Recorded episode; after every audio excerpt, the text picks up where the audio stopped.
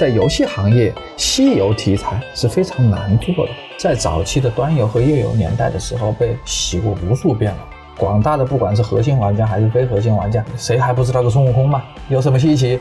你难道还搞出个什么不一样的孙悟空？因为大家对这个东西，它的期待值非常有限。真正做得好的一些品牌，其实它不会说我刻意的去讨好年轻人，所谓的媚情，而是真正的是学会转变一下自己的思路。听一下年轻人怎么讨论自己的，听一下年轻人是怎么用自己的，听一下年轻人是怎么吐槽自己的。我觉得二次元的这一群人或者是这个兴趣，它一直都没有变化过，只是说以前没有人把它放在一个放大镜下面去看而已，但是它一直就在。大家好，我是爱勇，欢迎来到 DTC Lab，DTC 品牌研究室的播客。让我们一同见证新流量格局下的增长与变现。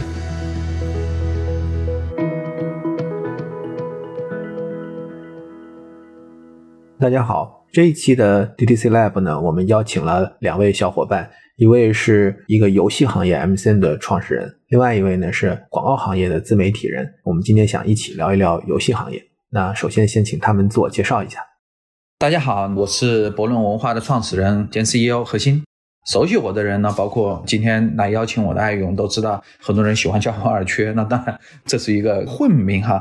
然后呢，我们呢主要是聚焦在游戏行业赛道，在 MCN 的领域，然后耕耘过非常多的年数的。主要的合作平台呢，在哔哩哔哩上，我们是比较早期的，就在哔哩哔哩上做全方位的综合性的整合营销的一个机构。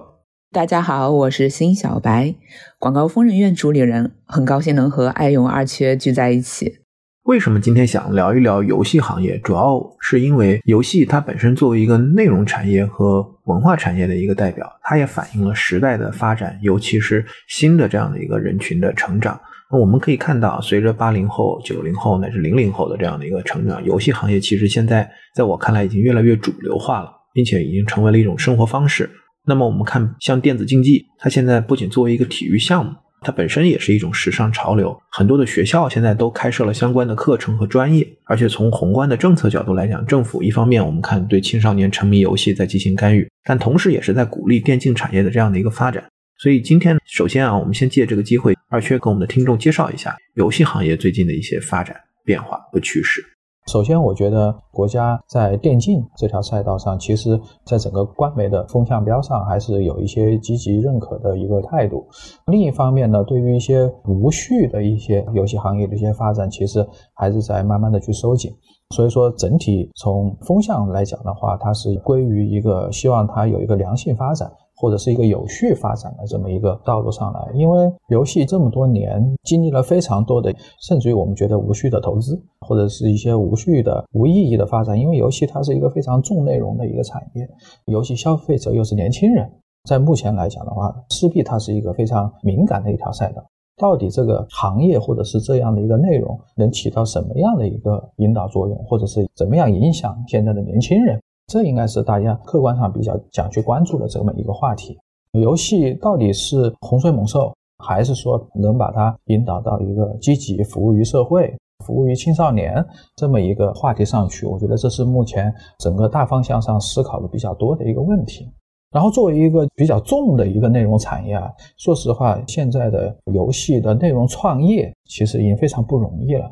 虽然说大家都知道腾讯、网易游戏产业二八原则，现在可能已经不止二八原则了吧？现在可能都九一原则了啊，对吧？所以说，对目前来讲，想积极投身于游戏研发创业的人来讲的话，其实是不是那么友好的一个阶段和一个环境？目前来讲的话，这是一个相对于固化的一个市场，且游戏行业呢，比很多的消费品行业啊或者传统品牌来讲的话，它太小了，随便拿一个行业可能都比它要大非常多。所以说，在这个行业里面，一个好的游戏产品，如果想去攫取比较好的玩家的关注，在目前的非常激烈的自研产品的这种竞争下面的话，可能越来越多的人喜欢去打一些垂直细分，因为大家不管是客观上已经没有能力，还是主观上，我们看到现在玩家品味和趣味的垂直化来讲的话，都不太可能。再去专注一些国民级的游戏产品的投入，九五后、零零后兴趣圈层越来越分散，它并不是一个对于内容上的一个高度集中的需求。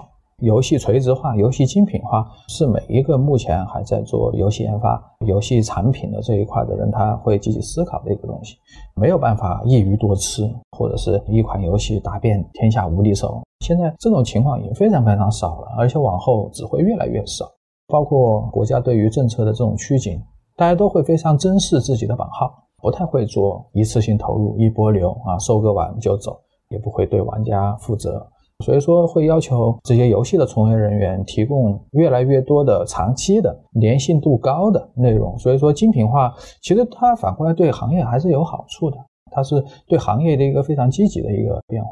所以我们是把游戏行业也放在一个内容的行业的一个赛道里。当然，其实这个就跟这几年在视频、综艺、影视剧啊，就是这个行业其实是一样的。那一款游戏它怎么会变火？我觉得这个是另外一件事情。就游戏的发行推广，嗯，这个还是一个非常专业的一个话题。一个游戏怎么会火，或者是怎么做会火这个问题，它在不同的阶段和时期，它的要素可能还不太一样。嗯，对于我们俩这个年纪的，是吧？那个时候玩的游戏，你想让它火，非常容易，垄断它的渠道，它一定会火。嗯，更早期的，你把这款游戏铺满所有的网吧。它就一定会火，因为确实你的选择也并不多，对不对？然后再往后一点呢，铺满所有的手机上的应用市场，就到了移动互联网的时代，小米的应用市场、华为的应用市场、OPPO 的应用市场、苹果的应用市场，你铺满，哎，你也可能大概率会火。但是再往后，可能这个火它不会来自于渠道的，它可能会来自于产品本身。这一两年火起来的都不会是因为渠道。原神也好，哈利波特也罢，都是因为产品的本身做出了某种程度上的创新，抓住了玩家某一个很细分的点。每一个时间阶段，它火的那个要素不太一样。我觉得这听起来就是新消费品牌的一个故事，对吧？就是原来传统的快消品，主要还是靠渠道，就是大家能够去精细化的去耕耘这些从便利店到 KA 商超，把货架的份额能够做起来，你的生意就有保障。那现在大家讲 D to C 线上直接做面向用户的这种模式，其实是一样的一个逻辑。对，没错。之前特别火的孙悟空那版游戏《黑神话》。你看，我不是玩游戏的人，但我会被那个游戏的视频所吸引，而且很有自豪感。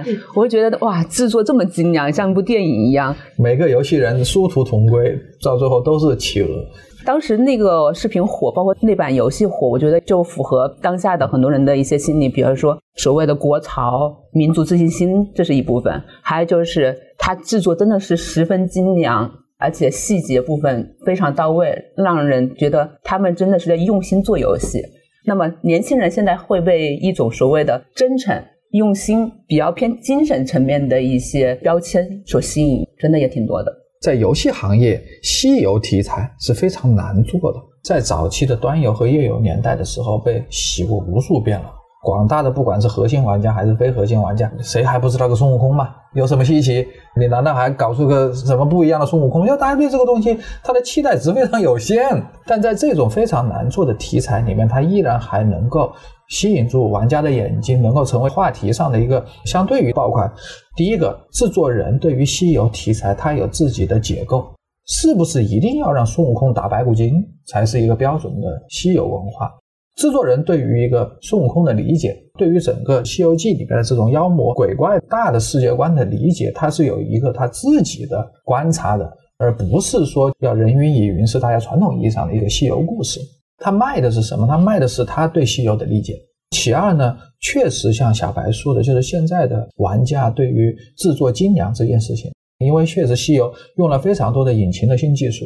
对于画面的精细度是吧？对于这种，它有非常高的要求，能够让人家眼睛一亮。对于孙悟空在雪地上走路的那个雪地的痕迹，做的非常好的一些细节，我觉得这个是第二点能够抓住玩家心智的一个地方。我觉得《原神》是今年现象级，怎么看《原神》，以及包括它可能在出海这边也会有很大的机会。《原神》这个产品，我觉得还是蛮有很多话题的。大家也知道，就它是一个比较少见的，就是对于二次元开放世界这个赛道上做的相对于比较好的产品。当时呢，在没有完全公测的时候，其实大家在互联网上陆陆续续的也看到它放出了一些 demo，是吧？包括一些过场动画，在那个时候确实还是有一些局部的争议。但是当我们真正上手去玩这个产品的时候，其实我们觉得它在某些方面其实比塞尔达要做得好啊，这是我个人作为一个玩家的一个认知。那所以这一款产品的成功，我觉得在天时地利人和这方面呢，也具备了一些其他产品所欠缺的一些条件。首先，它整体的制作的精良程度，这是远远要超过于很多同类型的产品。然后第二个呢，它相对于我们比较少见的一个好的发行策略，我觉得也是一个必选条件。那另外，大家也知道，在当时的那个游戏产品的竞争局面上来看的话，它也是为数不多的。大家觉得哦，可能在题材玩法上就让人眼睛一亮的一个产品。所以说，我觉得就它的成功还是具备了非常多的一些前提条件的可能性的。那二次元这样的一个小众兴趣，现在主流化了吗？我觉得二次元的这一群人或者是这个兴趣，它一直都没有变化过，只是说以前没有人把它放到一个放大镜下面去看而已。但是它一直就在。我觉得有几个原因，第一点就是最早特别受日漫影响的那一波人长大了，然后很有消费能力了。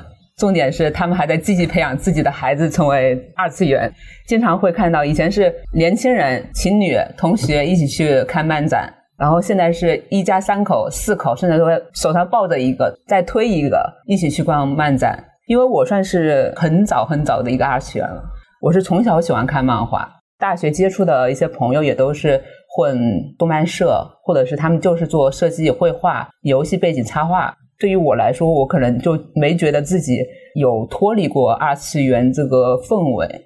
所以我才说，现在我们这一批都长大了嘛，我们都有消费能力，自然就是一块很大的市场。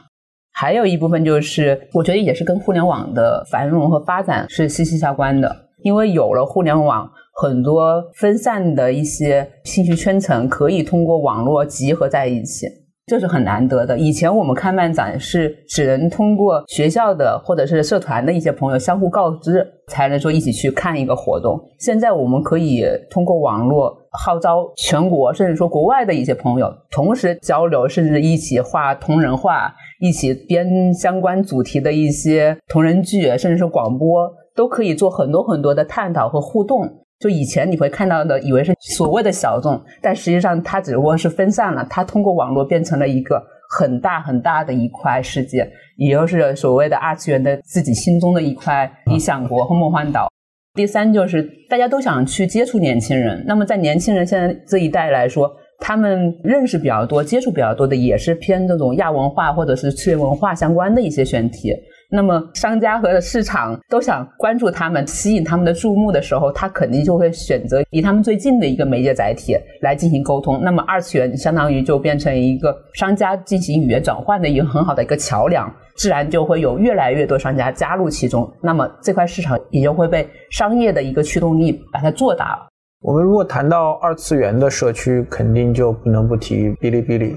绝大部分的品牌，或者尤其是快消品的品牌，嗯，这几年也在快速的拥抱 B 站。是，大家都想，就像刚才小白讲的，就是我要跟年轻人在一起，我要拥抱年轻人，我要去获得未来的消费者，那要用他们的语言跟他们沟通，在他们在的地方去跟他们互动。所以大家都会去想在 B 站上做营销。很多时候，我们品牌会觉得，我做了 B 站了，我在 B 站上做了广告，我在 B 站上做了推广，我在 B 站上做了 campaign，我就是在做品牌年轻化。小白，你怎么看这样的一个观点？我觉得重点还是不在乎自己怎么说，而是在于你想告诉的那个人他怎么听、怎么认为你。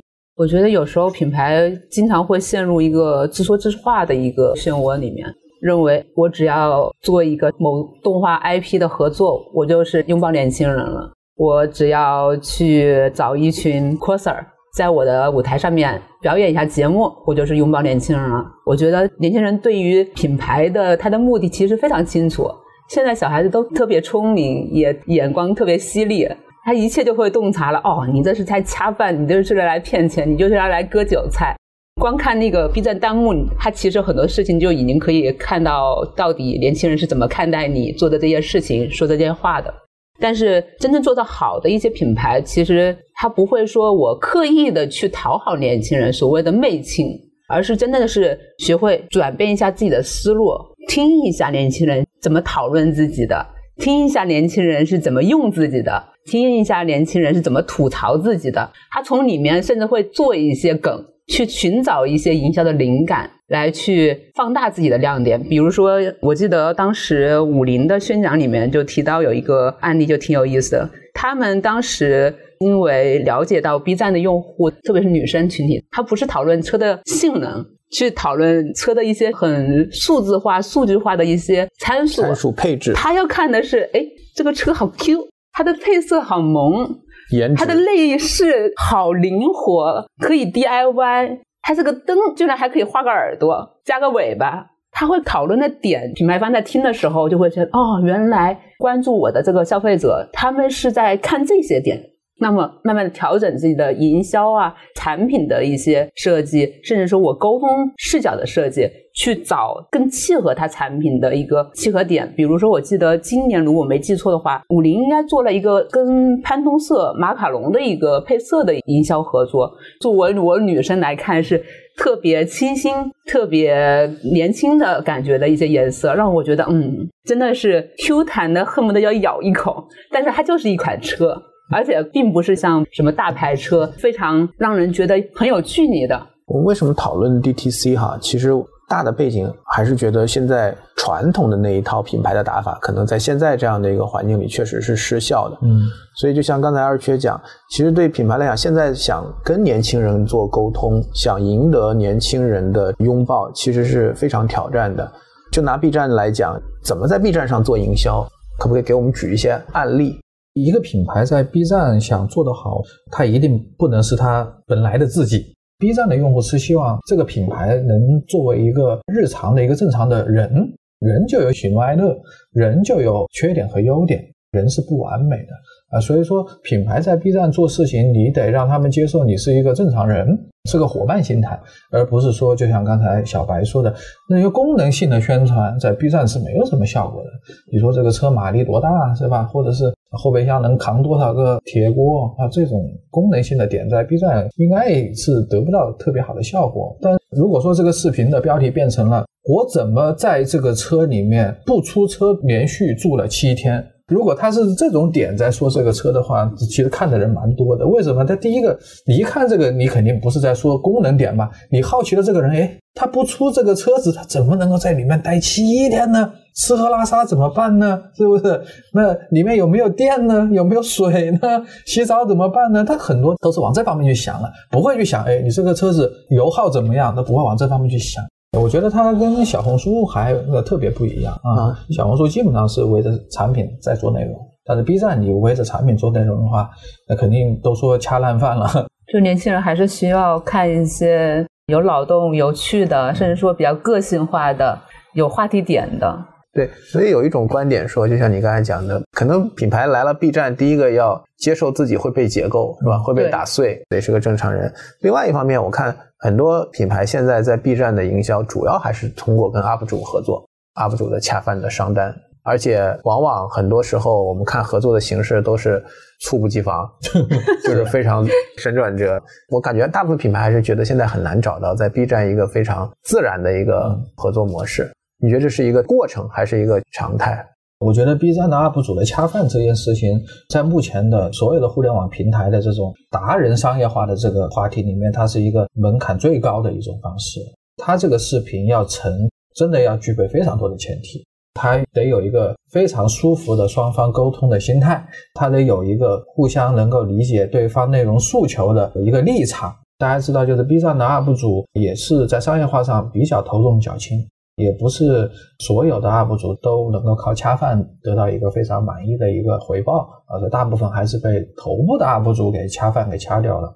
因为好的一个恰饭，它是需要。首先，UP 主有一个非常好的恰饭的职业化的态度在那里。单凭这一点，我相信很多 UP 主可能就不满足这个要求，因为他并没有把它当成一个职业化的一个想法来做。他可能抱着一个，呃，我可能想做就做吧，是吧？或者我做不好，我也可能会放弃掉它的这种心态去看待这件事情。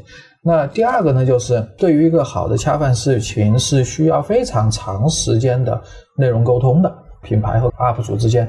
品牌要知道 UP 主内容标签里面最擅长用哪种方式去解构它的产品或者是服务，但是往往其实我们在日常当中是得不到这种充分的沟通的，是吧？我们经常会遇到他这一波的营销宣传的节奏，可能同时需要非常非常多的 UP 主来帮助他完成这个推广的诉求，但是往往这个时间可能就一周或者就一两天，就得让 UP 主把视频做出来上线。所以说，第一个呢，这种方式呢没有办法有充足的内容沟通的时间。第二个呢，它其实用了内容的一刀切的方式，是吧？反正我就是这个要求，它没有根据不同的 UP 主到底他是什么样的 follow 的观众在看这个，没有在这个问题上做细细的沟通。所以说，大部分的消费品品牌、传统品牌把 B 站还是当一个流量收割的渠道，它的一个逻辑就是。这是一票年轻的流量，新鲜的韭菜，对新鲜的韭菜，年轻的流量，我还是以收割的心态做。从整体的大盘上来说，你说它比抖音的流量，它也比不过。我觉得大部分的心态还是在于一个就是流量收割的态度在做，而不太会去真正的俯下身子，或者是就像你说的，把品牌把自己完全推倒了、打碎了，作为一个日常的伙伴来跟这些玩家或者是用户来去做沟通的。我们知道，你刚才也讲，B 站其实很多的分区，嗯，不同的分区的创作者可能也会面临不同的这种商业化的境遇，可能有的分区会更容易商业化一些，有的分区可能会不那么容易商业化。所以很长时间我们都说很多 UP 主是为爱发电，对这样的一个情况会发生什么变化吗？早期我们都做游戏产品起家的嘛，所以说 B 站最早期的商业化都是靠游戏客户的。所以说，游戏分区的 UP 主应该是最早富裕起来的一票人吧，他是先富的啊。所以说，游戏和核心二次元，包括动漫区的 UP 主，应该都是属于先富起来的 UP 主。而到后来破圈之后，不同的产品品类的广告主有不同的诉求，那当然对不同的分区的 UP 主的这种恰饭的收入都造成了形态各异的影响。其实这几年我们也发现，影视是非常不利的，对吧？因为大家都抱着一个版权的一个问题在里面，所以说对于影视剪辑，对吧？三分钟看完巴拉巴拉巴拉的这种东西，可能随时随地都会有一个版权的雷在那里。第二个，早期很多品牌广告主都觉得，哎呀，鬼畜视频的播放量好高啊。动不动就是两三百万的播放，所以说他们就喜欢去做鬼畜型的。但是做鬼畜的 UP 主的内容合作是特别容易翻车的。鬼畜区的 UP 主，你看现在好像合作的也并不多。倒是后来因为日化美妆太强，导致美妆和日化的 UP 主们都比较容易能够有到商业化的机会啊。有种说法是一万粉丝的美妆的 UP 主可能都有上单的。以前不是很多的广告主他们会拍 TVC 或者拍一些自己的宣传的片，那以前都是把它当做一个物料放在各个媒体上去做分发。因为以前的模式是，你是买断了这个时段，对吧？我们讲三家 reach，投放三次，洗脑才会有那种羊羊羊这种广告。因为它是我已经占据了这个时间，我就是要来洗脑，对吧？就拼轮播，对，轮播多。然后他现在就是想把这些视频放到不同平台去做分发。当时我们就说，第一肯定不会有人看，算法也不会推荐这样的视频。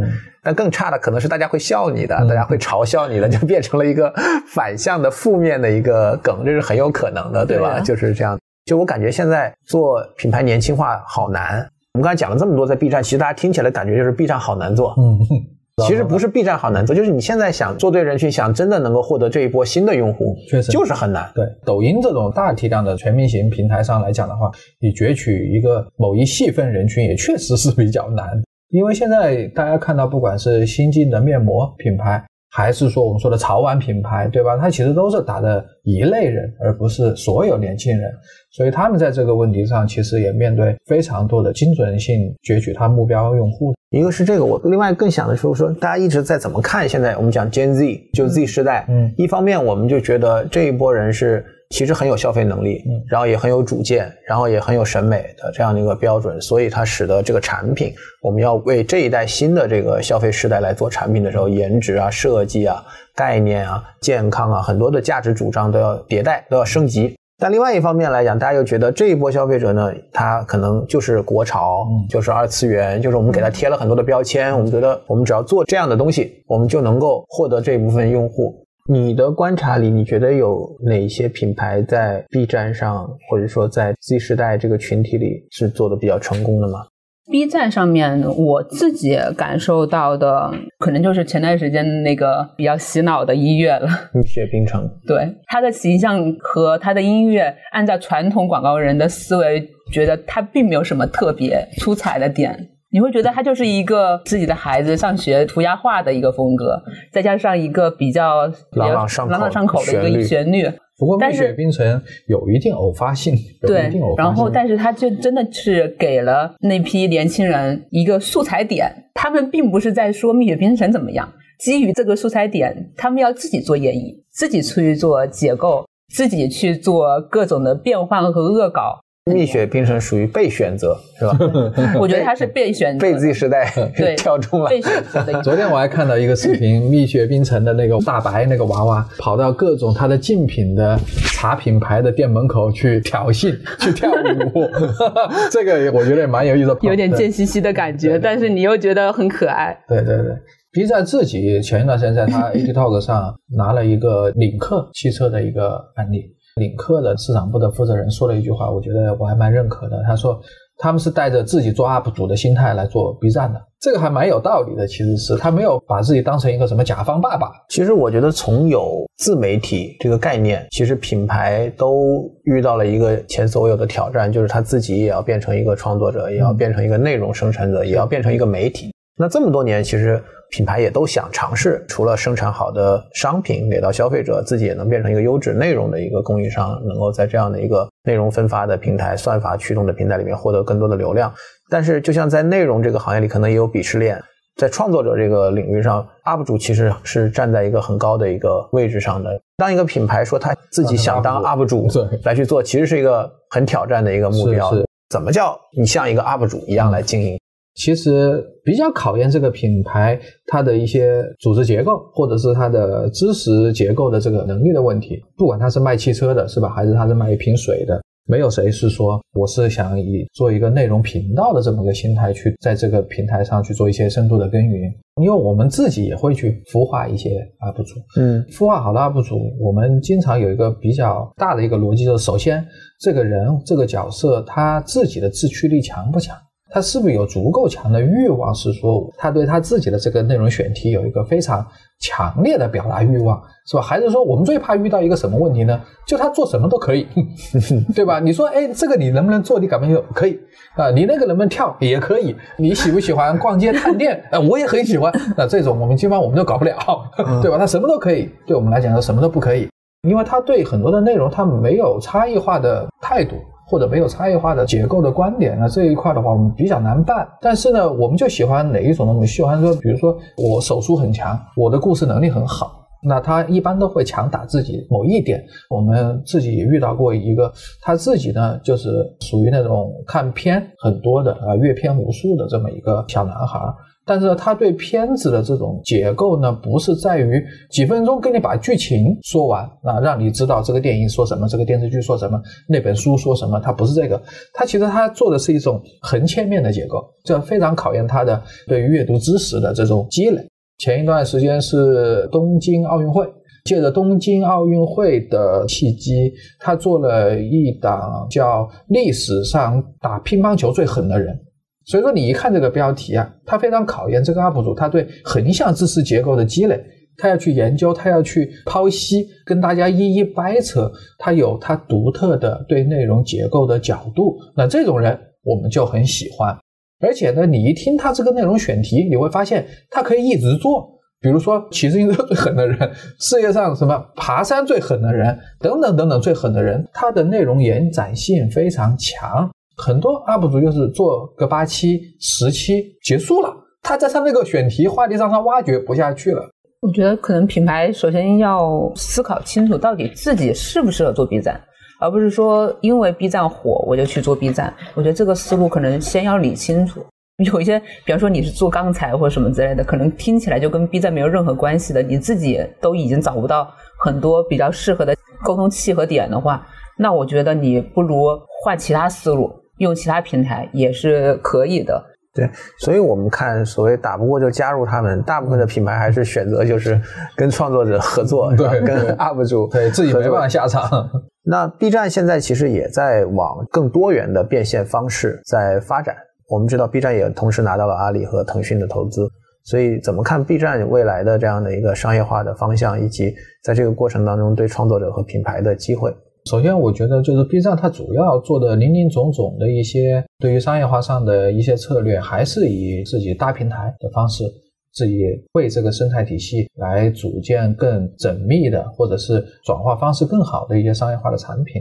所以说，我觉得它在这一方面，虽然说它面对的形形色色不同的商业化的诉求，啊，有的是来收割一波的，有的是真正要下场做 UP 主的，形形色色的诉求，它得应对形形色色不同的商业化的产品去满足它。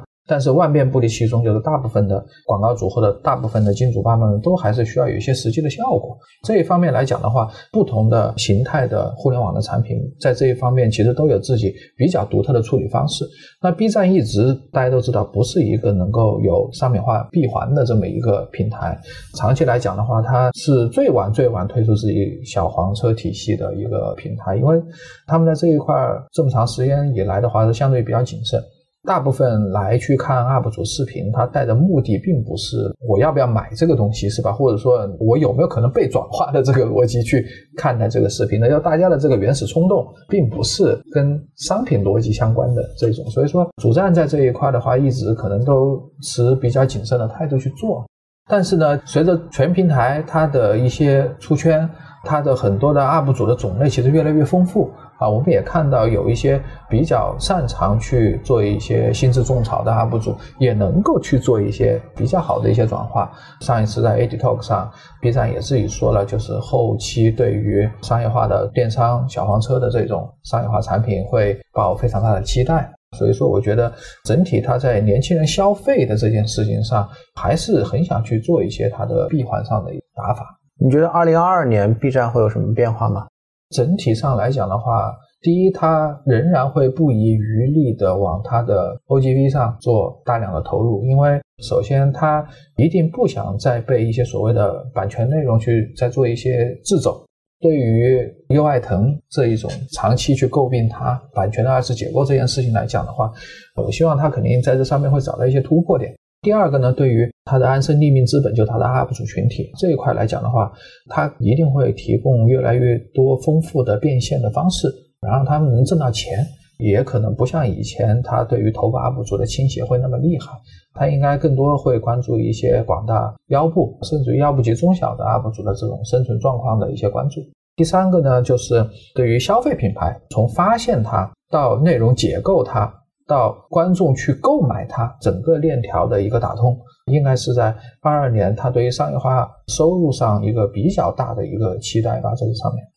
那节目的最后，现在已经是年底了嘛？我想问一问二位，今年有没有什么书或者影视作品给你留下了很深刻的印象？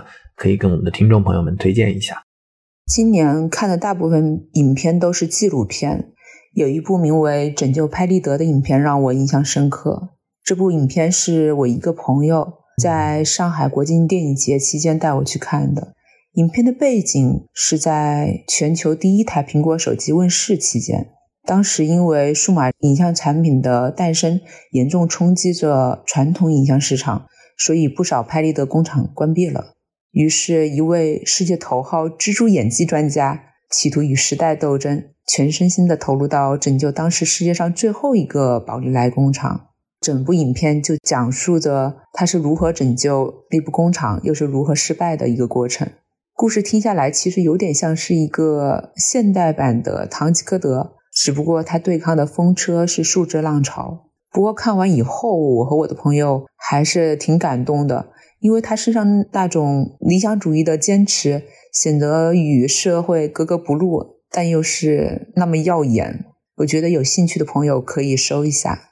二一年我看的电影并不多，但是我也觉得二一年没有特别让我觉得好看的片子。但是呢，我觉得有一部片子对我的意义还非常的特殊，因为看今天邀请我来的艾勇呢，包括坐在我旁边的小白，我们三个人恰好都是武汉人，所以说二一年的下半年呢，有一部片子叫《中国医生》，大家也知道，就是武汉那个时候二一年在所有的暴风雨的中心，所以说。我觉得真的是在病毒面前，包括这种不幸面前，它是非常残酷的，它不会因为你是年轻人，因为你是老人，因为你是女人，因为你是男人而特别的对你怎么照顾。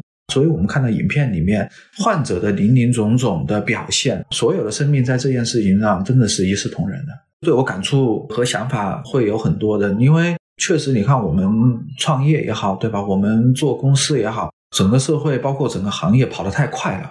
以至于我们会忽视掉很多对于自我，然后对于我们生活的价值，包括我们很多看待事情的价值观的一些问题。所以说，反倒现在我们来去看待生命的意义，包括我们怎么去和我们最亲密的人应该是一个什么样的一个相处方式。道路也许曲折，但我个人还是偏乐观的。毕竟，新的一波的消费者，新的一波的创作者，新的一波的人。其实肯定是一代比一代要强很多。我觉得为什么大家对 B 站有这么看好？大家觉得 B 站这么兵家必争？就还是因为这是一波代表了新的一波的机会和面向未来的这样的一个发展。你就是我们看这些不同平台的创作者，大家还是会觉得 B 站的创作者是更有见识、有质量、更优秀，在内容上也更匠心的这样的一波人。所以我觉得，为什么这几年大家说所有的品类都值得重新再做一遍，然后也有新消费品牌的机会？我觉得还是因为大家觉得，既有现在的更好的基础设施、更好的互联网环境、更好的这种人群，大家觉得还是。会有很多的机会可以去把握吧。好，那我们今天就谢谢二缺，然后也谢谢小友来跟我们一起，我们一起聊了很长时间，很有意思的一个经历。明年再见，明年再见，应该是是明年呀，因为马上就就一月份了。对，我们播出的时候估计可能是明年了。明年再见，再见，再见，再见，拜拜，拜拜，拜拜。